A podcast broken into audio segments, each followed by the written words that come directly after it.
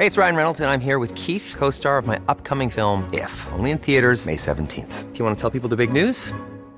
All right, I'll do it. Sign up now and you'll get unlimited for $15 a month in six months of Paramount Plus Essential Plan on us. Mintmobile.com slash switch. Upfront payment of $45 equivalent to $15 per month. Unlimited over 40 gigabytes per month. Face lower speeds. Videos at 480p. Active Mint customers by 531.24 get six months of Paramount Plus Essential Plan. Auto renews after six months. Offer ends May 31st, 2024. Separate Paramount Plus registration required. Terms and conditions apply if rated PG. Heraldo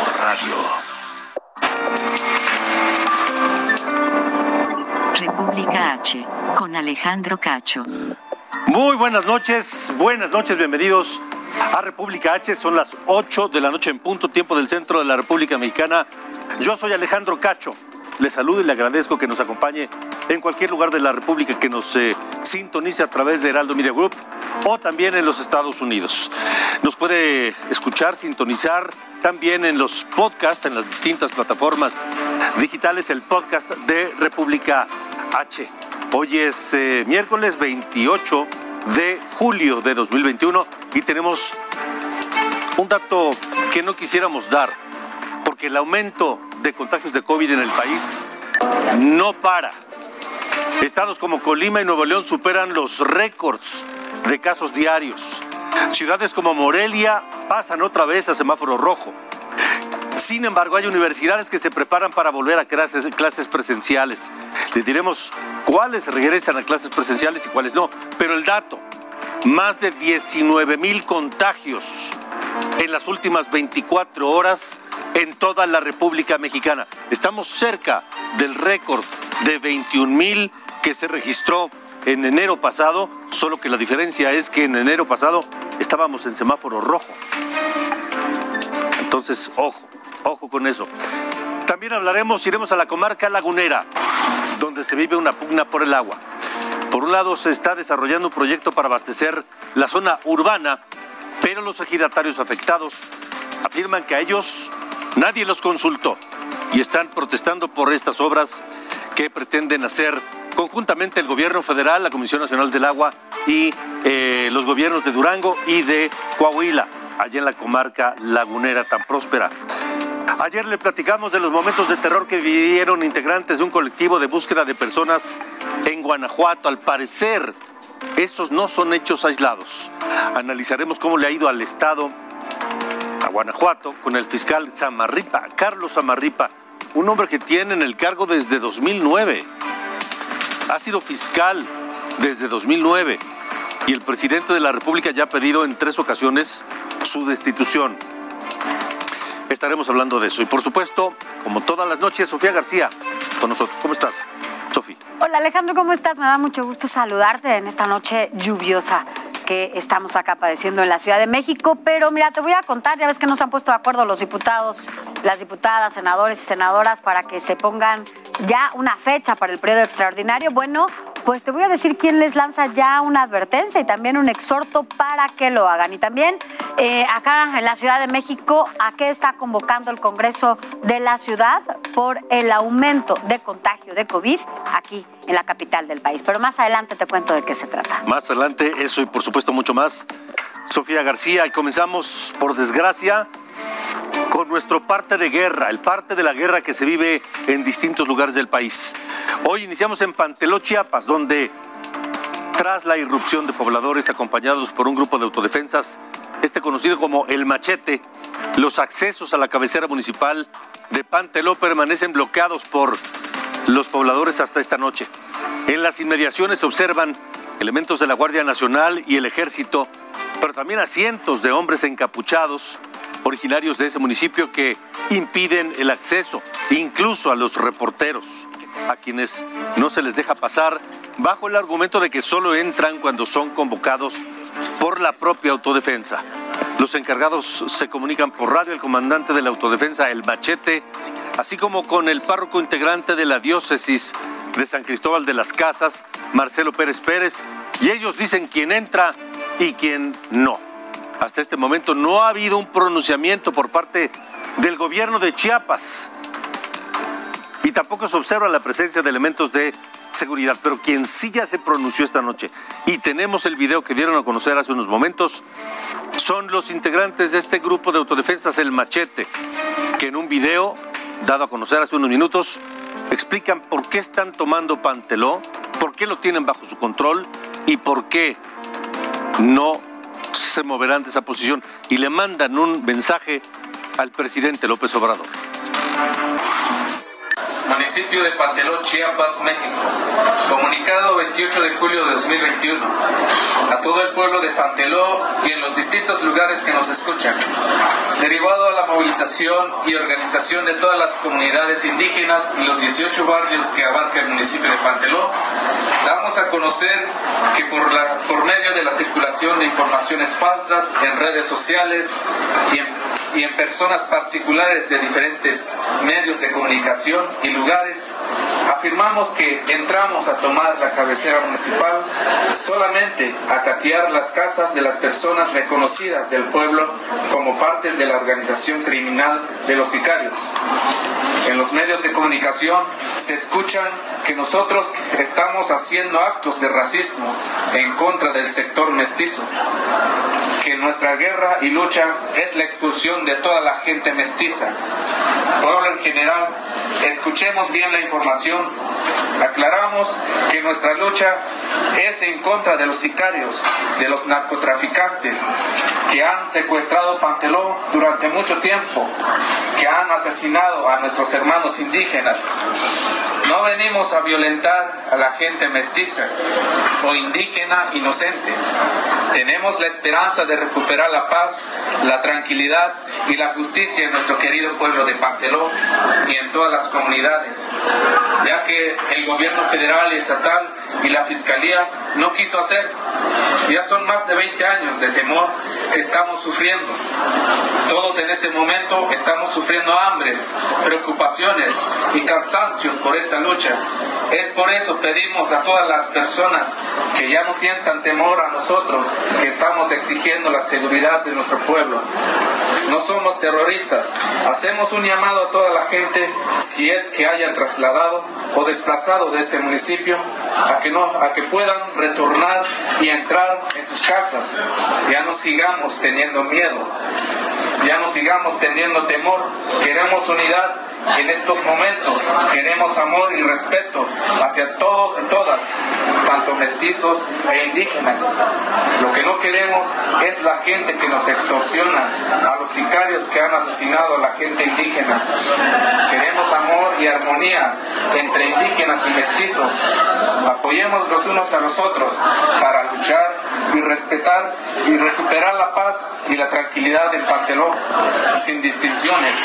Queremos un pueblo también sin racismo.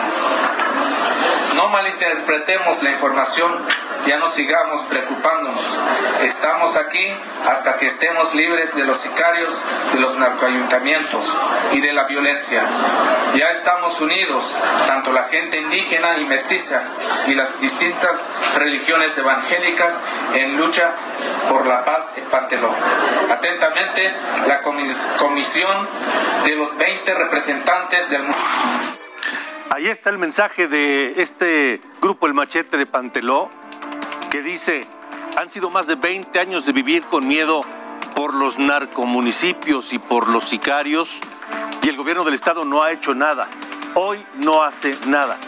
Y le envían el mensaje a López Obrador diciéndole, si no nos va a ayudar, mejor tampoco se meta.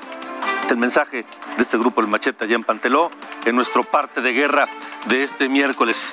Y como también parte de guerra, continuando con él, la Fiscalía General de la República informó que obtuvo vinculación a proceso y prisión preventiva oficiosa contra nueve personas involucradas y detenidas luego de las balaceras ocurridas el fin de semana en Magdalena de Quino, Sonora.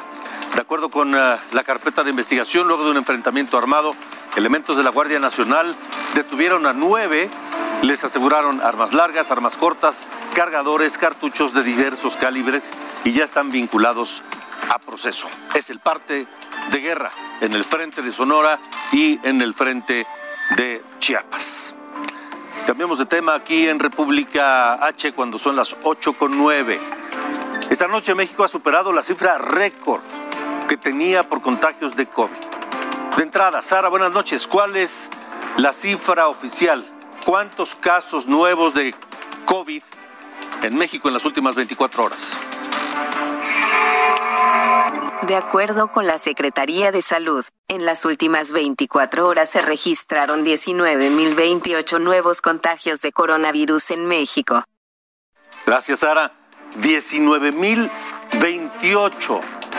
La cifra más alta de contagios que México ha tenido en esta pandemia fue 22.339 en 24 horas y ocurrió el pasado 27 de enero. Cada vez nos acercamos. Estábamos en 12 mil, 15 mil, 17 mil y ahora 19 mil. Por ello haremos un recorrido por distintos estados donde las cifras de contagios van en aumento. Y comenzamos en Colima, donde en las últimas 24 horas también se registró un histórico de contagios, 268 por lo que el Estado acumula actualmente 13.811 casos, de los que 2.205 corresponde solo a este mes de julio. Nuevo León va a la alza en contagios de COVID. La Secretaría de Salud Estatal reportó que en las últimas 24 horas hubo 1.043 contagios nuevos de COVID. Es la cifra, la segunda cifra más alta desde enero pasado, cuando hubo 1.084 contagios de COVID allá en Nuevo León. El alcalde de Mazatlán, Luis Guillermo Benítez Torres, anunció que a partir del próximo lunes 2 de agosto, el próximo lunes, será indispensable demostrar que ya se ha vacunado contra el COVID para ingresar a bares, a restaurantes, a centros nocturnos, espacios públicos. El alcalde expulsó que en los establecimientos se pedirán comprobantes de vacunación expedidos por el gobierno federal y también se pedirá que quienes intenten ingresar a, repito, bares, antros, centros nocturnos allá en Mazatlán, cuenten con el esquema completo de vacunación. Cabe decir que esta disposición será tanto para residentes de Mazatlán como para turistas, por si usted que nos escucha en cualquier lugar de la República Mexicana piensa ir a Mazatlán. Otro de los estados que adelantó que también pedirá certificados de vacunación es Coahuila el gobernador Miguel Ángel Riquelme aceptó la posibilidad de solicitar esquemas de vacunación a jóvenes que busquen ingresar a bares, a restaurantes o a estadios deportivos. Aclaró que esta solicitud se hará cuando factores como el proceso de vacunación lo permitan, especialmente con jóvenes de 30 a 39 años. Cabe decir que hace algunas horas el secretario de Salud de Coahuila, Roberto Bernal, aclaró que aunque se busca pedir el certificado, aún no hay una fecha allá en Coahuila para eh, esto. Y precisamente el doctor Roberto Bernal, secretario de Salud de Coahuila, está con nosotros esta noche. Doctor, gracias. Gracias por estar en República H. Doctor Bernal. Bueno, algo pasa con la comunicación de el secretario de Salud de Coahuila a quien le hemos pedido que nos dé detalles. Eh, no hay una fecha precisa, pero sí ya es una decisión tomada. ¿Quiénes podrán ingresar a estos lugares? ¿Quiénes no? Allá en Coahuila. Doctor Bernal, secretario, buenas noches, gracias por estar en República H. Con mucho gusto. Eh, ¿La decisión está tomada? ¿Será a partir del 2 de agosto o todavía no hay fecha? Bueno, aquí primero tenemos que vacunar a los grupos de 18 para arriba, que todavía estamos rabones, o sea, en todo el país muy pocos estados, muy pocas ciudades han vacunado las dos dosis en forma completa. Nosotros estamos trabajando con la frontera, ya estamos, ya llevamos 46 mil muchachos vacunados entre arriba de 18 años. Por otro lado, hicimos acuerdos con, Estados Unidos y hay donaciones de vacunas en Acuña y en Piedras Negras que están vacunando en el puente. Llevamos a las, a las empresas, las maquiladoras, a los trabajadores, a las familias de los trabajadores y lo estamos vacunando. Entre ayer y ahora en Acuña vacunamos alrededor de 5.000 en el puente y, el viernes vamos a vacunar alrededor de 1.000 en el puente. Es una logística muy bien hecha con, los americanos. Se vacunan con vacuna americana, una de ellas es Johnson, es una sola dosis. Pasamos, se pasan los pacientes, se vacunan y se traen aquí al lado mexicano y aquí tenemos los lugares para observación con ambulancias y médicos. Entonces, bueno, la idea del señor gobernador Miguel Ángel que, que lo está haciendo pues, muy, muy acertadamente, es sí pedirles a, a las gentes que vayan a asistir a los santos, a los bares, eh, a los eventos masivos la cartilla de vacunación. Pero no es solo eso, o sea, las medidas de contención tienen que continuar. La sana distancia, el uso de cubrebocas, la buena ventilación, nuestros subcomités que formó el, gobernador Riquelme, son cinco subcomités, son encargados de hacer la vigilancia estrecha de cada una de las regiones. Eh, en esos subcomités están formados por los alcaldes, por, los militares, la Guardia Nacional, los gerentes de, los comercios, de los centros comerciales, de los clubes deportivos, y se toman decisiones. Son muy similares todas las decisiones. Entonces, el solicitar la vacuna, el certificado de vacuna, primero tenemos que vacunarlos. Claro. y, eh, luego, y luego tenemos que pedirlo, pero sí, es la idea, hacerlo. Doctor eh, Roberto Bernal, secretario de Salud de Coahuila. Entonces, una vez que avance la vacunación, ya será indispensable presentar el comprobante de la vacunación completa para ingresar a estos sitios. Nosotros tenemos nuestras estadísticas de todos los días, yo dos veces al día le paso con Riquelme toda la información. Y hemos visto que desde que empezó la vacunación ha bajado la hospitalización, los casos, la demanda de pruebas, la positividad de, pruebas y, las defunciones. Las defunciones han, han permanecido muy bien no hay más defunciones. En los últimos días ha habido un incremento de todos los demás, más no de las defunciones. Entonces, seguimos en verde, lo estamos controlando bien. Y quiero decirte, Alejandro, que tenemos un grupo de rastreadores, seis grupos de rastreadores de 50 muchachos, que cuando sale un positivo, los localizamos.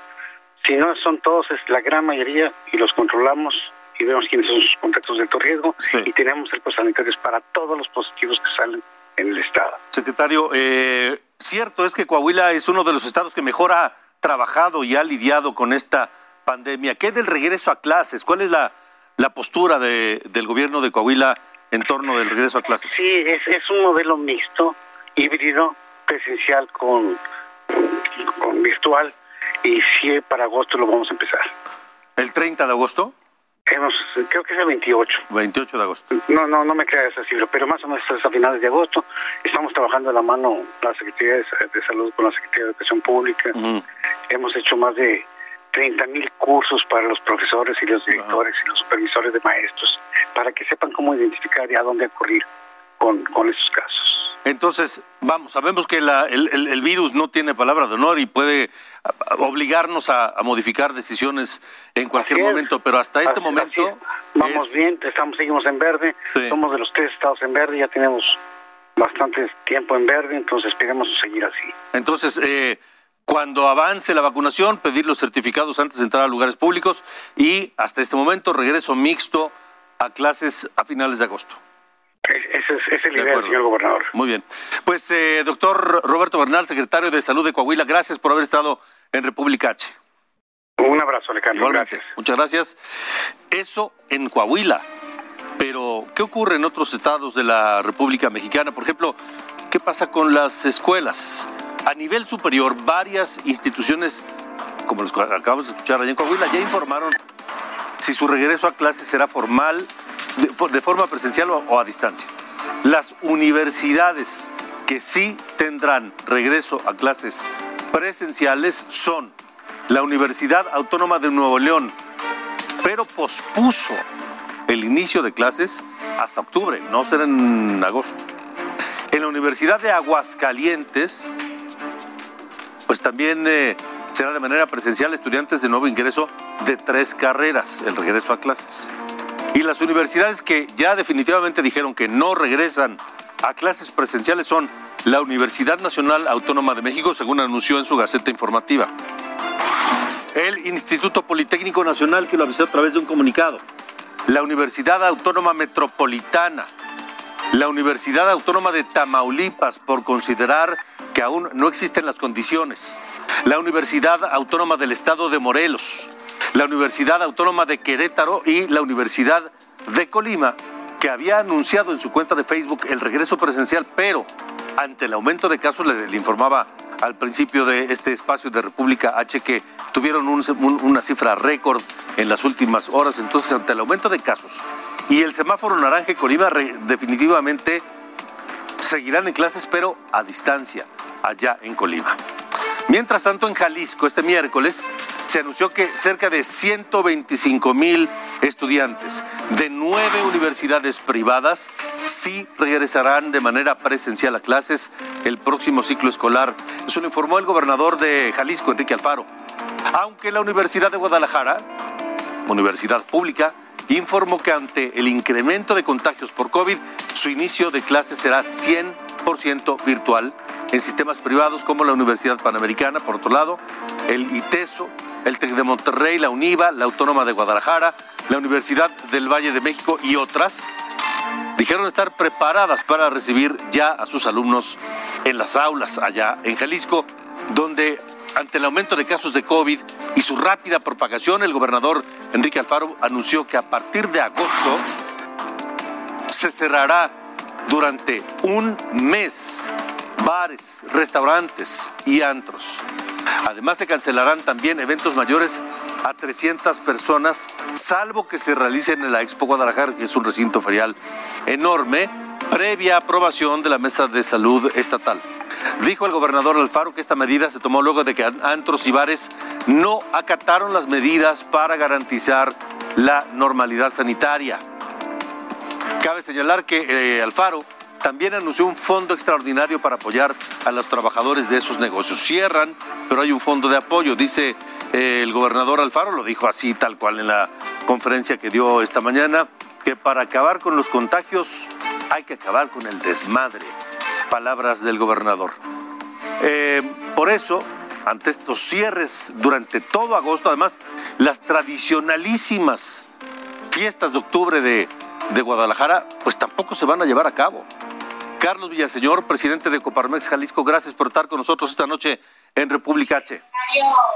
Muchísimas gracias por la invitación. Un gusto saludarte a ti y a todas las personas que nos ven el día de hoy. Igualmente, Carlos, ¿cómo toman este anuncio del gobernador Alfaro de cerrar un mes bares, restaurantes y algunos otros eventos masivos? Sí, este, efectivamente el gobernador el día de hoy hace el anuncio para cerrar eh, antros y bares y también hace una serie de restricciones en otros sentidos. Este, al tener el día de hoy, el día de ayer, este, un registro de 1.500 casos activos, cuando veníamos hace un, tres, cuatro semanas con casos de menos de 100, tuvimos un día de cero contagios, el incremento no solamente ha sido en Jalisco, sino también en otros estados de la República. Tenemos 272 mil casos acumulados de, de, contagios y actualmente 8.160 casos activos. Los impactos en la economía para este tipo de industrias y para este sector de restaurantes, bares y, y, antros, pues verán afectados, pero también hay que priorizar el, eh, otros sectores y entendemos que habrá sectores perdedores pero eh, ya se habían hecho por parte del gobernador una solicitud previa para que se estuvieran respetando los protocolos, ¿no? Eh, o sea que es mejor cerrar en este momento bares, restaurantes, antros, centros nocturnos, a cerrar todo el resto de la actividad económica ante la ola de contagios. Es correcto. En, el estado de Jalisco tenemos 23 sectores económicos. Eh, entendemos que hay este, sectores que se verán afectados mayormente. Hay industrias que no han podido abrir, como son las, industrias de los espectáculos, que no han podido retomar eh, desde hace, desde que, desde que inició la pandemia. Eh, entendemos perfectamente que hay sectores que se verán afectados por esta decisión que el gobierno del estado de Jalisco toma pero entendemos que hay que priorizar y poner al centro de, nuestras decisiones a las personas. Estamos salvaguardando la salud de los jaliscienses, de los colaboradores, de las familias en el estado de Jalisco. De acuerdo, pues eh, eh, eh, nosotros seguiremos muy atentos, Carlos, Carlos Villaseñor, presidente de Coparmex Jalisco, de pues el desarrollo de la pandemia en las próximas semanas para saber si todo queda en estos cierres durante un mes o se toman otras decisiones. Por lo pronto, gracias por haber estado con nosotros en República. No, al contrario, muchísimas gracias y estaremos pendientes. Hasta luego, gracias. El presidente de Coparmex Jalisco, Carlos Villaseñor. Por cierto, saludos a a Guadalajara, donde nos sintonizan a través de Heraldo Media Group. Un gran saludo allá a Guadalajara, la capital jalisciense, donde no le están pasando bien eh, y donde, como decía hace un momento, las tradicionalísimas fiestas de octubre pues se van a cancelar. Y aunque son hasta octubre, se tienen que planear desde ahora y pues simple y sencillamente no se llevarán a cabo. Cerca de ahí, en Morelia, la capital de Michoacán, la decisión es semáforo rojo. ¿Por qué? Por el COVID. Estaremos hablando de eso en República H. Vamos a una pausa. Tenemos mucho más esta noche. No se vayan.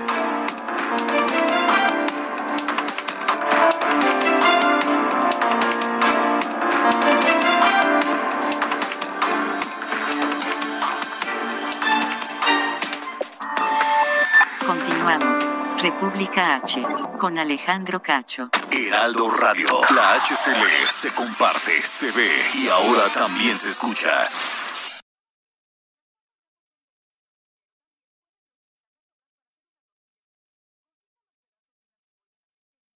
Heraldo Radio 98.5 FM, una estación de Heraldo Media Group, transmitiendo desde Avenida Insurgente Sur 1271, Torre Carrachi, con 100.000 watts de potencia radiada.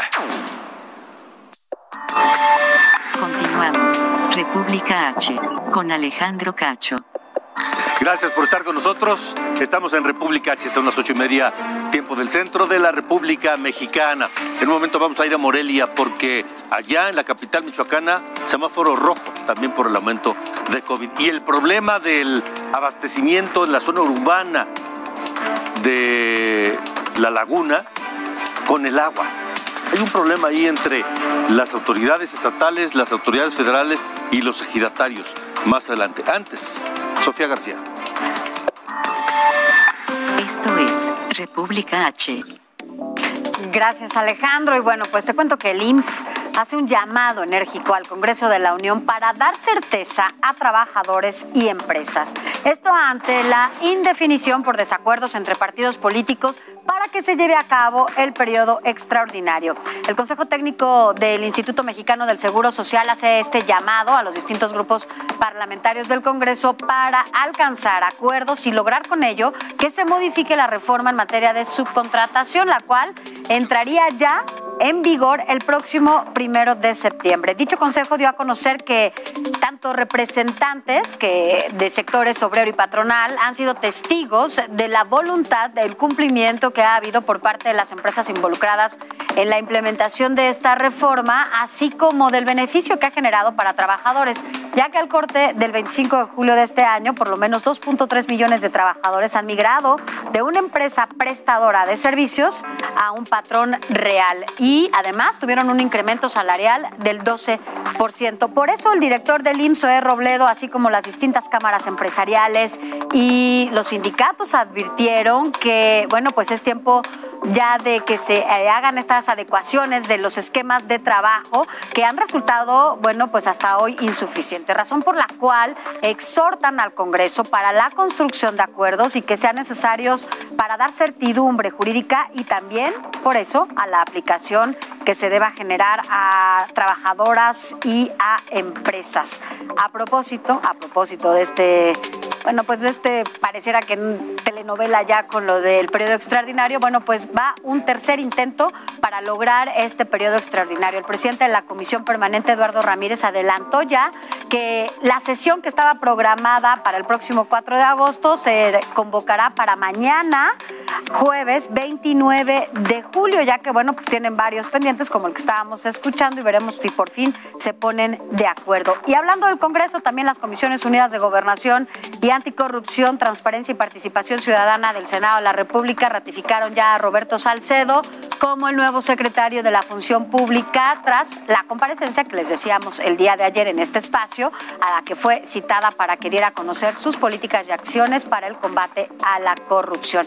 Se obtuvieron 17 votos a favor, uno en contra y cuatro abstenciones del PAN. Y ahí la senadora Xochitl Galvez dijo que, bueno, pues se necesitaba más tiempo para analizar el perfil de Salcedo y el voto en contra fue del panista Damián Cepeda, quien lo señaló como corresponsable de los resultados no positivos en la función pública, porque recordemos que él fue subsecretario de esta dependencia. Y finalmente, en otros temas, pero aquí en el Congreso de la Ciudad de México, Alejandro, ya lo has comentado, consecuencia del incremento de los contagios por COVID-19, bueno, pues ahora la Comisión Permanente del Congreso Capitalino aprobó exhortar a la Secretaría de Seguridad Ciudadana, así como a los titulares de las 16 alcaldías, para que reanuden las campañas de perifoneo por con información sobre la situación que atraviesa la ciudad respecto al COVID-19, tal como se hizo durante el segundo repunte de contagios y que en ese momento se utilizaban las patrullas y los coches de las alcaldías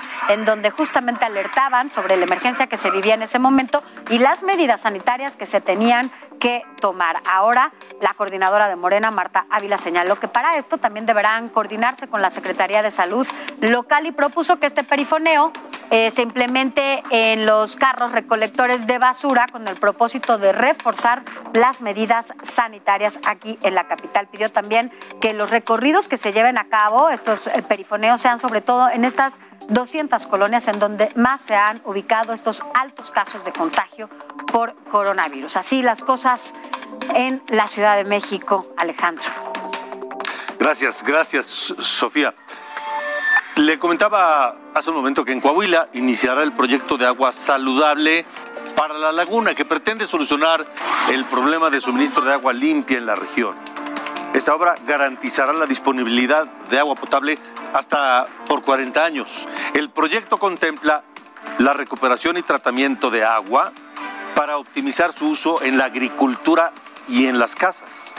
Beneficiará a 5 millones de personas y además generará 6 mil empleos. El presidente López Obrador habló así sobre el inicio del proyecto durante una visita a Coahuila el pasado 17 de mayo. Eh, va avanzando el proyecto Agua Saludable para la Laguna. Vamos a cumplir nuestra palabra de que se va a tener agua de consumo sin contaminación, sin arsénico en toda la laguna, porque lo estamos haciendo entre todos. Están participando los ejidatarios, están participando pequeños propietarios. Y sí, el eh, gobernador de Coahuila, Miguel Ángel Riquelme, se reunió con el gobernador de Durango, José Rosas Aispuro, y con el director de Conagua, Germán Martínez, para coordinarse y dar continuidad a la obra de agua saludable para la laguna. El gobernador Riquelme ratificó su apoyo incondicional a este proyecto impulsado por el gobierno federal que beneficiará a los pobladores de la región lagunera, pero hay algunos inconformes. Durante este evento, ejidatarios afectados, inconformes, irrumpieron y acusaron a las autoridades de no tomarlos en cuenta. ¿Cómo es posible que en el sector agrícola, me refiero al sector social, no lo hayan tomado en cuenta nunca? Únicamente atienden gente del, sector privado. El sector social nunca se presentó a, representar a nadie. Ahorita nos acaban de enviar a, otro privado para que nosotros no estemos aquí presentes, pero aquí estamos, señores, no estamos de acuerdo. Somos los dueños del agua. Y ni siquiera conocemos el proyecto de pies a cabeza. Nosotros exigimos conocer el proyecto. Pues sí, exigen conocer el proyecto. Parece que nadie efectivamente los ha eh, tomado en cuenta.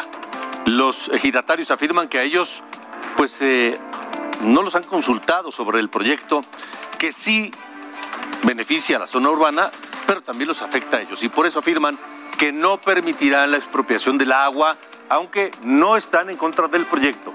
Insisten que deben formar parte de él y de las reuniones preparatorias. Así que vamos a estar pendientes de ese tema aquí en República H, sobre lo que ocurra sobre este programa de agua para la zona de la laguna. Volvamos al Bajío. Ayer hablamos con Marina, integrante del colectivo de familiares desaparecidos que se llama Hasta Encontrarte. Y ella nos platicó sobre el riesgo que y la amenaza que sufrieron ella y unas compañeras en Guanajuato cuando descubrieron un lugar con restos humanos. Y esto es parte de lo que nos dijo Marina. al sentir el peligro, lo único que decimos y decidimos es correr.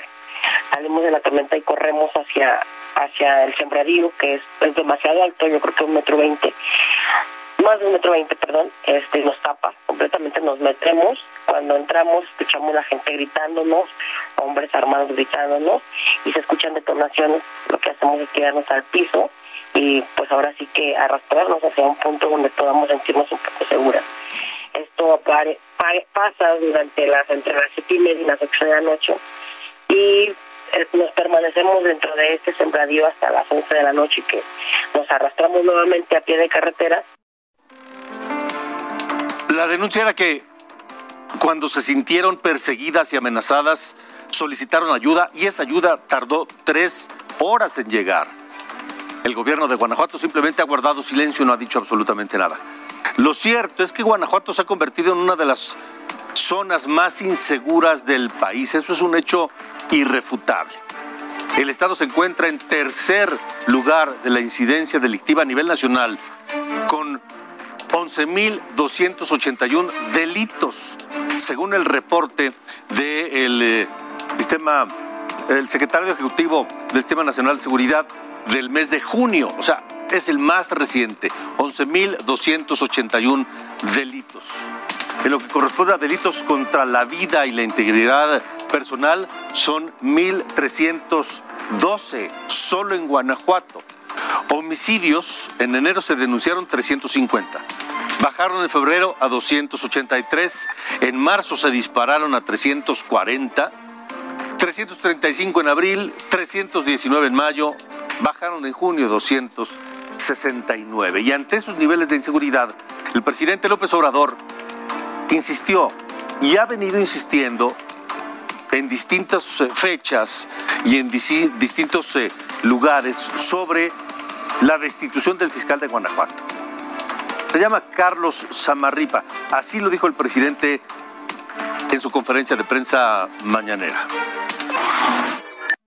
De remover al fiscal que había, que es un poco lo que estamos este, sugiriendo de manera respetuosa a las autoridades de Guanajuato, porque el fiscal en Guanajuato lleva 11 años, está nombrado para 19 años y miren el resultado. Entonces ya no se debe de andar con contemplaciones cuando se trata de la seguridad de la gente. Cierto es que los números no le favorecen al fiscal Samarripa, que efectivamente lleva 11 años en el cargo y que pues es un hombre que no da entrevistas, no habla absolutamente nunca de los hechos eh, violentos que han sucedido en Guanajuato y que se han multiplicado en los últimos tiempos. Mire, el 16 de julio, el propio presidente López Obrador dijo que si Samarripa fuera gerente de una empresa, ya lo habrían corrido por los malos resultados. Pero no fue solamente esta semana y el 16 de julio, también el 29 de junio lo dijo. En esa ocasión el presidente señaló que Guanajuato es el estado con más homicidios y que el fiscal sigue siendo el mismo. Y por eso ha pedido que sea destituido Carlos Samarripa. Pero ¿quién es Carlos Samarripa?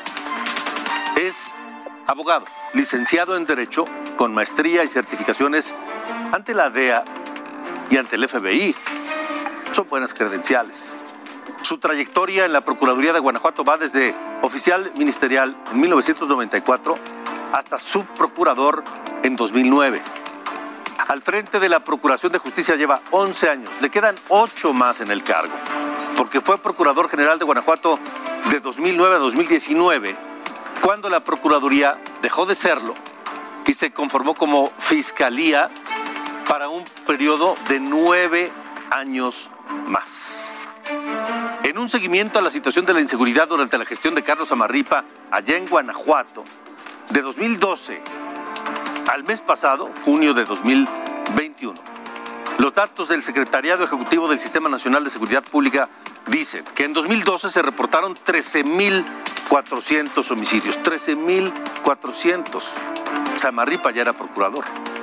En 2013 bajaron a 9.000, un descenso importante, luego a 6.497, subieron a 7.202, 6.857 en 2016, subieron a 9.825 en 2017, volvieron a subir en 2018 a más de 10.000, 10.400, luego bajaron a 8.125, en 2020 7.520 y ahora en este 2021 van a la mitad del año 3.094 homicidios allá en Guanajuato. Todos son datos oficiales.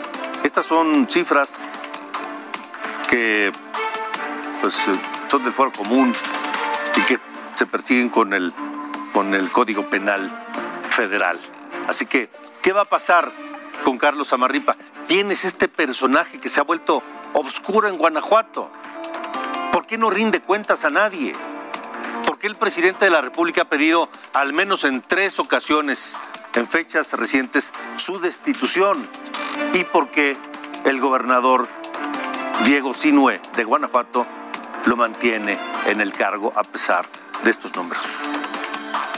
Esperemos a ver qué pasa con el caso de Carlos Amarripa, el fiscal de Guanajuato. Pero vamos a Morelia. Le venía comentando que allá en la capital michoacana la situación del COVID también se agravó, tanto que ahora vuelve al semáforo rojo. Esto lo anunció el presidente municipal de Morelia, Humberto Arronis, quien eh, comentó que actualmente tiene un nivel de contagios superior. Escuche usted bien. Hoy los contagios de COVID en Morelia son mayores a los contagios acumulados a lo largo de nueve meses en la primera ola del año pasado. Así solo en un mes, la, la capital michoacana en un mes pasó de semáforo verde a semáforo rojo. Esta, esta noche le agradezco a la doctora Diana Celia Carpio, la secretaria de Salud de Michoacán, que nos acompañe en República H. Doctora secretaria, gracias por estar aquí. Hola Alejandro, muy buenas noches. Buenas noches a todos los que escuchan. ¿Cómo explicar este eh, explosión de contagios en Michoacán, en Morelia particularmente? Sí, Morelia hoy es el detonante de la tercera ola de COVID-19 en el estado. Y bueno, esta zona más urbana que tenemos y por supuesto esto genera que también eh, la migración y los viajes al extranjero, la gente que entra y sale de Morelia, sobre todo de los estados colindantes eh, con, el, con Michoacán, pues vienen a hacer muchos trámites al, municipio de Morelia y eso eh, sumó el riesgo con las actividades propias que empezaron a hacerse con el semáforo verde a nivel federal, en donde las medidas se relajaron y lo que creo que no quedó claro con la población es que si bien las actividades económicas se aperturaban, los cuidados preventivos, sobre todo en materia del uso del cubrebocas, la sana distancia, quedaban todavía presentes para todos los ciudadanos, se, se relajó el cuidado preventivo y las variantes del virus empezaron a circular. Este nuevo virus, más bien nuevos virus que hay, porque son diferentes tipos de variantes, pues tienen características específicas y una de ellas es esta propagación exponencial que hacen con factores reproductivos de hasta 8, que significa que una persona puede contagiar a ocho personas y exponenciarse de 8 en 8 y eso hace un tema muy grave en el nivel del contagio. ¿Cómo está la la disposición de recursos para atender todos estos casos en Morelia, los hospitales, las camas, los respiradores, ¿cómo están en este momento? Habíamos hecho en la presentación de hace dos, una vez que pasamos a semáforo verde, dos comités de seguridad en salud, el proyecto de desreconversión hospitalaria. Ya habíamos eh, ocupado nuevamente las camas que teníamos asignadas para COVID, para otras patologías y en la última reunión que tuvimos del Comité Técnico de Seguridad en Salud, nuevamente los hospitales se han reconvertido porque la, capacidad de reconversión quedó instalada.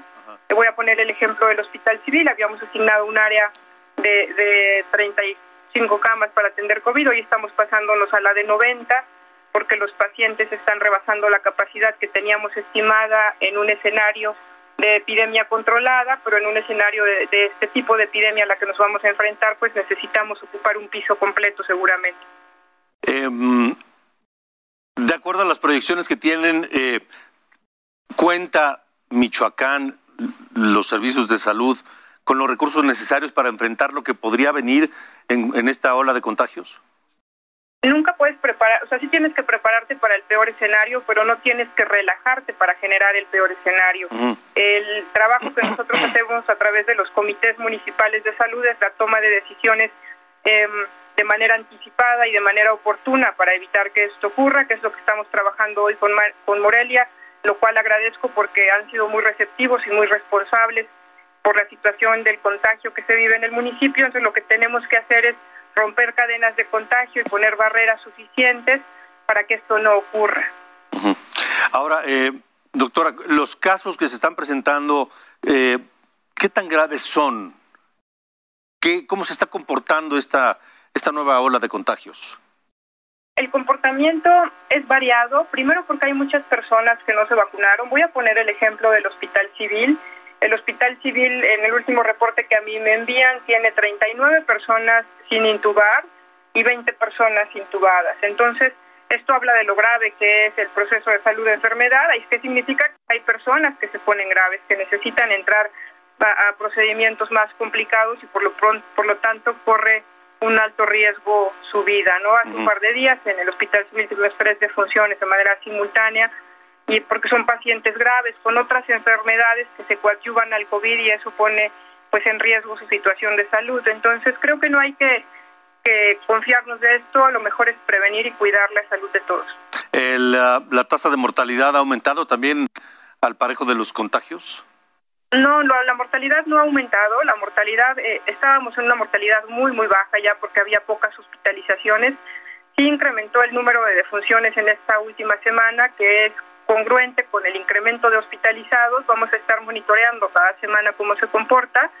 Eh, lo que sí es una realidad es que aunque las personas estén vacunadas y esto asegure que el virus sea menos letal o, menos grave en su presencia de enfermedad, hay muchas personas no vacunadas con enfermedades coadyuvantes que llegan a los hospitales y se ponen graves porque no están vacunadas y tienen alguna enfermedad agregada. Además de Morelia, ¿hay alguna otra parte, otra ciudad, otro municipio de Michoacán que que digamos estén focos amarillos o rojos? Pues estamos monitoreando muy de cerca el puerto de Lázaro Cárdenas, que por el arribo de los buques y de los extranjeros y la movilidad específica del puerto eh, es algo que tenemos en alerta. Tuvimos apenas un, brote de varias personas que llegaron de Mazatlán contagiadas, por mm, ejemplo. Mm. Eh, estamos monitoreando muy de cerca lo que ocurra con Pátzcuaro, con Zacapu, con Uruapan. En Apatzingán tenemos adultos mayores hospitalizados. Vamos a hacer hay una campaña para que quien haya faltado de vacunar se acerque a los servicios de salud. Y pues bueno, el monitoreo, como lo hacemos a través del Centro de Inteligencia de Salud, monitoreamos todo, todos los municipios, no nos falta alguno, pero los más urbanizados son los que debemos estar como más atentos. De acuerdo.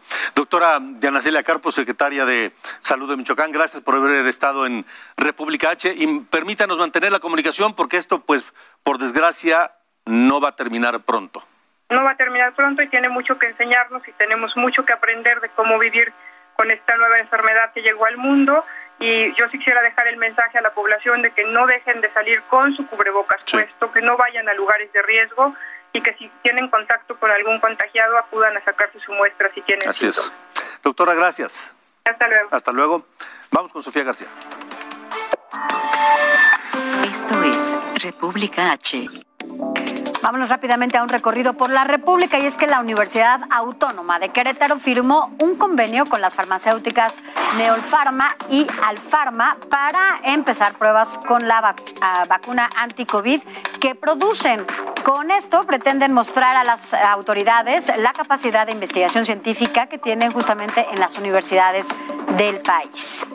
Y jóvenes tamaulipecos rompieron récord a nivel nacional por su asistencia a la vacunación anti-COVID.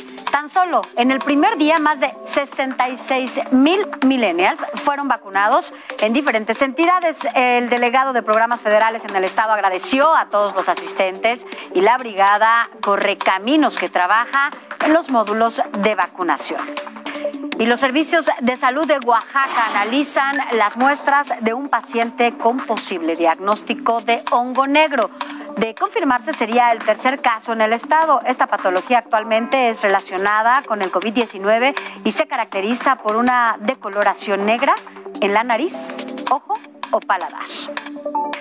Y el presidente Andrés Manuel López Obrador pidió tomar en cuenta la opinión del pueblo de Nuevo León ante las presuntas irregularidades en la campaña de Samuel García y las sanciones impuestas por el INE. Señaló que los ciudadanos decidieron por lo que se debe respetar la elección. Además cuestionó a quien le conviene descalificar al gobernador electo de Nuevo León. Y bueno, familiares de los desaparecidos de la carretera de Nuevo Laredo denunciaron que las autoridades de Tamaulipas frenaron las investigaciones. Durante una manifestación aseguraron que el fiscal Irving Barrios no ha cumplido con lo acordado y buscarán reunirse con el presidente Andrés Manuel López Obrador. Y encontraron el cuerpo de Edgar Valladares Hernández, alias El Maestrín, y su escolta responsable de la muerte de 15 civiles el 19 de junio en Reynosa. Los cuerpos fueron encontrados con impactos de bala en una camioneta en la carretera de Reynosa, Río Bravo. Hasta aquí este recorrido por la República, Alejandro. Gracias, Sofía. Y hasta aquí también República H. Recuerde que mañana tenemos una cita aquí, que tenemos un correo republicaheraldo.gmail.com para que se ponga en contacto con ustedes y que a través de las redes sociales de Heraldo de México estamos pendientes de todo lo que nos tenga que decir. Yo estoy en las redes como arroba cacho periodista y escuche el podcast en todas las plataformas digitales. Gracias y hasta la próxima.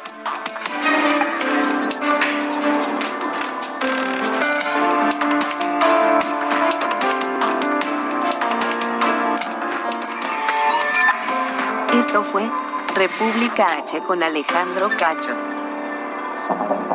Heraldo Radio, la HCL se comparte, se ve y ahora también se escucha.